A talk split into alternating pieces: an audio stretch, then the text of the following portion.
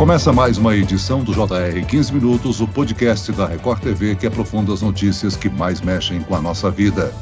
No Brasil, o trabalho infantil ainda é uma realidade. Segundo o último levantamento feito pelo IBGE em 2019, quase 2 milhões de crianças tinham seu trabalho explorado. Recentemente, seis mulheres foram presas no Rio de Janeiro suspeitas de participação numa rede de exploração infantil. De acordo com a polícia, elas obrigavam as crianças a pedirem dinheiro nas ruas. O que configura o trabalho infantil? Por que não conseguimos proteger as nossas crianças? E como combater essa violação de direitos? O 15 Minutos de hoje conversa sobre esse cenário com a Procuradora do Trabalho, Cláudia Regina Lovato Franco. Bem-vinda ao nosso podcast, doutora. Olá, Celso. Quem nos acompanha nessa entrevista é a repórter da Record TV no Rio de Janeiro, Renata Loures. Renata, o JR mostrou um flagrante de crianças e adolescentes nas ruas vendendo mercadorias, pedindo dinheiro e até comida. Isso mesmo, Celso. Oi para você. Oi, doutora Cláudia. Muito obrigada pelo convite. É sempre um prazer estar aqui participando do podcast. É isso mesmo, Celso. A gente trouxe esses flagrantes de seis mulheres. Elas faziam parte de uma rede de exploração infantil. Elas levavam crianças de comunidades carentes aqui do Rio de Janeiro para ruas de bairros nobres da Zona Sul para vender mercadorias, para pedir dinheiro e para vender comida. E elas ficavam mais afastadas monitorando tudo. Então, todo o dinheiro, tudo que essas crianças arrecadavam, era levado para essas mulheres. E no depoimento dessas crianças, eles dizem, inclusive, que mesmo quando conseguiam comida, a ordem era que eles levassem para esses adultos e que se sobrasse, aí sim, eles comeriam algo. Então, eles eram expostos a mais de 12 horas de, de exploração nas ruas e, principalmente, as crianças mais novas eram as mais exploradas porque elas geravam mais comoção e aí conseguiam arrecadar mais dinheiro. A gente trouxe, inclusive, na reportagem, uma menina bem novinha, bem pequenininha, tem menos de 5 anos de idade, ela chegava a arrecadar mais de 700 reais por dia. Todo esse dinheiro, então, era levado para esses adultos. E aí, é claro, né?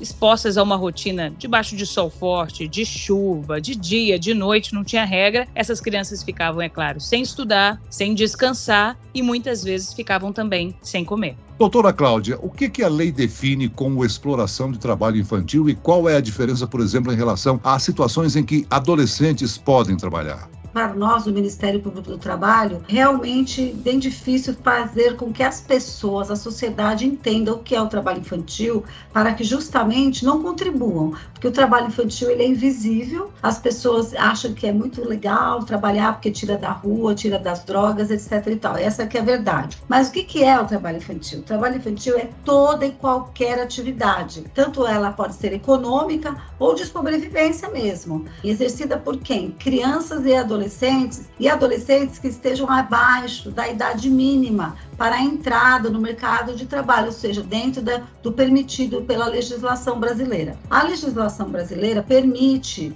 o trabalho, sim, de menores de 18, mas qual é a idade mínima? 16. Então, quando, a, quando um adolescente tem 16 anos, ele está na idade permitida para o trabalho. Porém, não é qualquer trabalho também que ele pode trabalhar. Ele não pode trabalhar em atividades que sejam insalubres, perigosas, penosas, noturnas, ou seja, que sejam prejudiciais ou que ainda impeçam a frequência à escola, que seja prejudicial à formação e desenvolvimento físico, moral, psicológico, intelectual, enfim, todas as formas que estão lá listadas numa lista que existe na Organização Internacional do Trabalho, que traz as piores formas de trabalho infantil. 14 anos para cima também pode trabalhar, só que através de um contrato especial de trabalho chamado aprendizagem, que é feito com adolescente, que dentro também tem que estar estudando, e com a instituição e a empresa. Doutora, existe uma lista das piores formas de trabalho infantil, mas é, eu gostaria que a senhora apontasse para a gente quais são os mais comuns que o Ministério do Trabalho atende.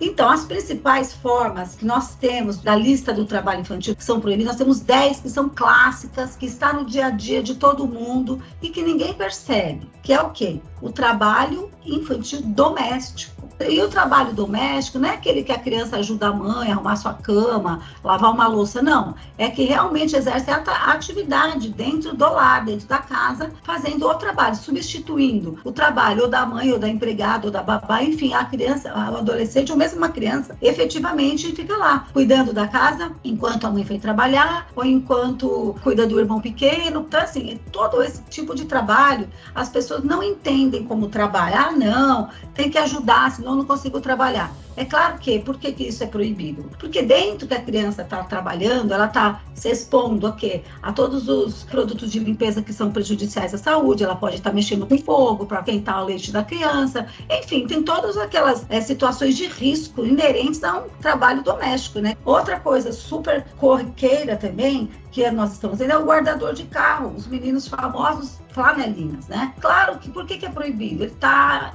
trabalhando a céu aberto, está correndo o risco de ser atropelado, está correndo o risco, todos, todas as, todos os riscos inerentes a um trabalho externo, né? O pequeno comércio também, que o pai leva o filho para ficar ajudando, sabe aquela questão do ajudar? Ajudar é trabalhar. E trabalhar é o quê? Abaixo da idade é proibido, né? E essa daí é uma forma muito grave, porque o pai entende como aquilo super importante, o filho tá lá trabalhando com ele, né? Precisa trabalhar, é melhor ele estar tá aqui do que ele estar tá na rua, ele tá se drogando, enfim. As pessoas entendem se precisa trabalhar, ao invés de achar que, ah, precisa estar tá na escola, né? O precisa é estar na escola, precisa estar em casa, é, brincando, num, num parque, isso sim é que a criança precisa, não trabalhar. Doutora Cláudia, a gente tem uma Constituição que ela é muito clara ao priorizar a preocupação com a criança e com o adolescente, né? Garantindo a elas o direito à saúde, à segurança, uma série de outros direitos. A gente sabe que foi uma conquista muito importante da nossa sociedade, que a gente já evoluiu muito nesse sentido, mas eu queria saber de você, da sua avaliação, quais são os maiores desafios que a gente enfrenta nesse momento. Você citou, por exemplo, a questão do, do trabalho doméstico, que ele está ligado a uma, a uma coisa cultural do brasileiro. Tem a preocupação também com a exploração sexual. Quais são os desafios maiores do Brasil no que diz respeito à exploração das crianças e adolescentes? Nós estudamos e atuamos né, no combate ao trabalho de trabalho infantil e, e promoção de trabalho decente para adolescentes. Né? No que tange à exploração sexual, é uma coisa realmente grave, super velada, inclusive. E, e muitas vezes é quem coloca a criança, a criança até, viu? Criança de 5 anos em exploração sexual, muitas vezes acontece isso é a própria família. A própria família coloca a criança em situação para receber dinheiro, para trocar favores, enfim. É, a criança é colocada desde pequena em situação que a pobre coitada não tem a menor noção do que, que é aquilo, o que, que é o certo, o que, que é errado. Então vai criando verdadeiros traumas, né? Traumas morais, traumas sociais, traumas físicos. E isso vai é, ocasionando é, reflexos futuros. A criança ela vai ter tantos problemas emocionais que ela vai ter problema de aprendizado. Isso vai ocasionando todos os problemas que nós estamos comentando aqui desde o começo. Ela vai dando origem à evasão escolar. Isso é um problema muito sério. A evasão escolar é o ponto um do acontecimento. Por quê? Porque a criança deixa de estudar para ir trabalhar, deixa de ir para a escola, para enquanto ela está na escola, ela está lá na rua, entendeu? Nos caminhoneiros. Teve uma época que eu tive um caso lá X do CEAGESP, que era justamente isso, exploração sexual de meninas com transporte rodoviário. É um problema grave porque às vezes é o próprio avô, é o próprio tio. Então assim, vem dentro da casa. E isso aí é estatisticamente confirmado que a grande maioria começa dentro de casa. Além de muitas vezes impedir ou dificultar que crianças e adolescentes estudem, quais os outros danos que o trabalho, a exploração uh, provoca na vida e no desenvolvimento de crianças e adolescentes, doutora? Vários, né? Mas nós podemos dividir assim em três eixos de prejuízos, tá? Prejuízos físicos, né? Que ele traz o quê? Maior chance de acidentes, são mais propensos a mutilações, à morte, propensão a dores musculares, deformações ósseas, problemas de crescimento, entre outros, com chance do quê? Desenvolvimento de doenças que são decorrentes do trabalho, porque elas aparecem aonde? Na forma precoce ainda. Muito mais começa a ter dor de cabeça, dor na coluna, insônia. Então, assim, de físico, fadiga, né? Então, tudo isso daí reflete no desânimo, né? Na parte física. Tem também o quê?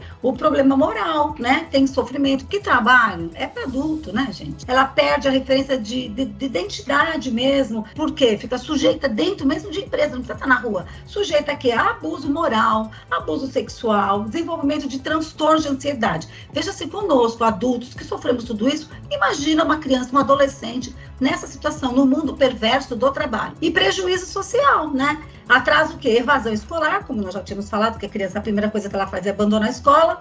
Então, o que, que acontece? Ela tem futura é, inserção desqualificada no mercado de trabalho, dificuldade na vivência das experiências da infância, brincar, estudar, fazer esportes, desenvolver habilidades culturais, né? Então, o trabalho, ele não é para criança e adolescente, né, gente? Por tudo isso que nós estamos conversando aqui. Doutora, a gente tem uns dados aqui que mostram que até o início de outubro, em todo o país, já foram registradas 2.962 denúncias relacionadas ao trabalho infantil. Desses casos, 552 foram no estado de São Paulo. Eu acredito, e a senhora pode me corrigir se eu estiver errada, que não necessariamente isso indique que haja maior, uma maior incidência na cidade de São Paulo, no estado de São Paulo, que talvez isso tenha alguma relação com a fiscalização desse tipo de, de exploração. E aí eu gostaria de emendar numa outra pergunta que eu queria fazer para a senhora, é se a senhora acredita que haja uma subnotificação dos casos. E quando a gente fala em 2.962 denúncias, na verdade esse número ainda não consiga representar o tanto que esse problema é grave e frequente no país. Sim, Renata, é exatamente o ponto que você falou, a questão da subnotificação. Por quê? O trabalho infantil ele é invisível e as pessoas muitas vezes não entendem aquela situação como sendo uma situação de trabalho infantil, né? Então, por exemplo, aquela questão do trabalho infantil doméstico. Ah, aqui a criança fica o dia inteiro tomando conta da casa, trabalha o dia inteiro, é trabalho infantil. Ninguém vai achar que isso é trabalho infantil. Então, olha só, essa situação completamente subnotificada, até porque é dentro da casa. Então, assim, até para a pessoa saber que lá tem um trabalho infantil, para nós do Ministério Público sabermos, a gente tem que ter uma, uma denúncia do vizinho. Porque como que eu vou saber que dentro da casa estão lá trabalhando uma criança cuidando do, dos, dos irmãos, né? Da sociedade, né? Ela não tem essa sensibilidade de ver, não, essa criança está trabalhando. Não, está sempre ajudando. A palavra ajudando substitui a palavra trabalhando. E daí é a subnotificação. Outra questão também, que eu já tive infeliz experiência de conversando com conselheiros tutelares, veja bem, pessoas que estão ali no dia a dia vendo criança, adolescente, etc e tal, né? Não acham que também estão no trabalho infantil. O trabalho infantil entre crianças e adolescentes afeta mais crianças e famílias de baixa renda, especialmente aquelas chefiadas por mulheres. Políticas para ajudar essas famílias também são importantes para combater o trabalho infantil, não? É um problema de política pública. Esse é o problema que ocasiona tudo isso. Por quê? Vem a, a, situação atual. A gente já tinha até melhorado o índice de trabalho, de, de, incidência de trabalho infantil. Com a pandemia, tudo piorou, por óbvio, né? Porque toda a situação da cidade, dos municípios em geral, do país inteiro, né? Teve muitos problemas de pessoas perdendo seus empregos, mulheres, pessoas que tinham realmente é, subempregos, né? Empregos que não têm é, carteira assinada, etc e tal. Então já perderam mais ainda. Então, com isso, ah, foi todo mundo para rua. Enquanto a atividade do adulto, é justificável, mas quando se utilizam de crianças para pedir, é que eu acho que é uma agressão, uma exploração, não? Completamente. Sabe por quê? Porque a gente vê aquela criança pequena e fala, ai, coitadinho, vou ajudar, vou dar dinheiro, entendeu? Então, assim, usam justamente para usar mesmo, é a palavra é usar mesmo, muitas, muitos casos, sim, porque é justamente você fica sensibilizado com aquela criança ali embaixo da chuva, embaixo do sol, que óbvio que não era para estar tá ali. Então, é assim, que quem que é o problema? Quem é o culpado? O culpado é assim, a criança tem que estar na escola, número um.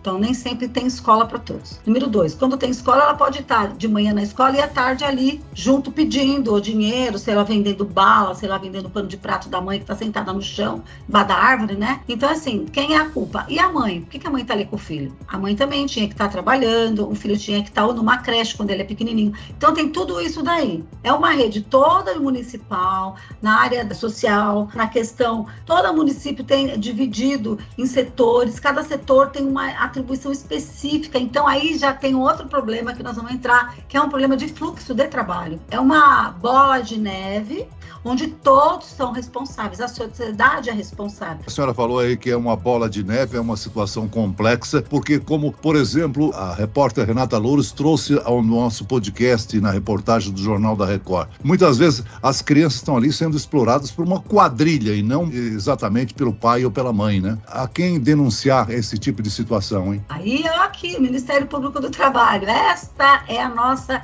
questão, exatamente. Esses exploradores de criança adolescente, não importa para nós se o explorador é o pai, é a mãe, quem seja. Nós tivemos notícias já de uma época que eles pegavam crianças em vários lugares, colocavam numa Kombi e iam explorar de noite barzinho, sabe? Vai criança vender flor. Então, tudo isso daí é exploração. E aí nós, o Ministério Público do Trabalho, esse é o nosso trabalho. É justamente a gente fazer o quê? Pegar esse explorador e fazer justamente o que? A adequação para que eles não façam isso. Tem, tem que explicar, tem que punir, tem que mandar a parte que é a de exploração criminal. Então, a gente manda também notícia de crime para o Ministério Público do Estado. Enfim, a gente, como eu falei, gente, o nosso trabalho é de rede, é trabalho interinstitucional. Porque não adianta só a gente punir, porque você pune hoje, o cara sai da cadeia amanhã. Então, assim, é um trabalho que a gente tem que fazer todo mundo junto. Muito bem, nós chegamos ao fim desta edição do 15 Minutos. Eu quero aqui agradecer a participação e as informações da Procuradora do Trabalho, Cláudia Regina Lovato Franco. Muito obrigado, doutora. Eu que agradeço, Celso. E agradeço também a presença da repórter da Record TV, Renata Loures. Obrigado, Renata. É sempre um prazer.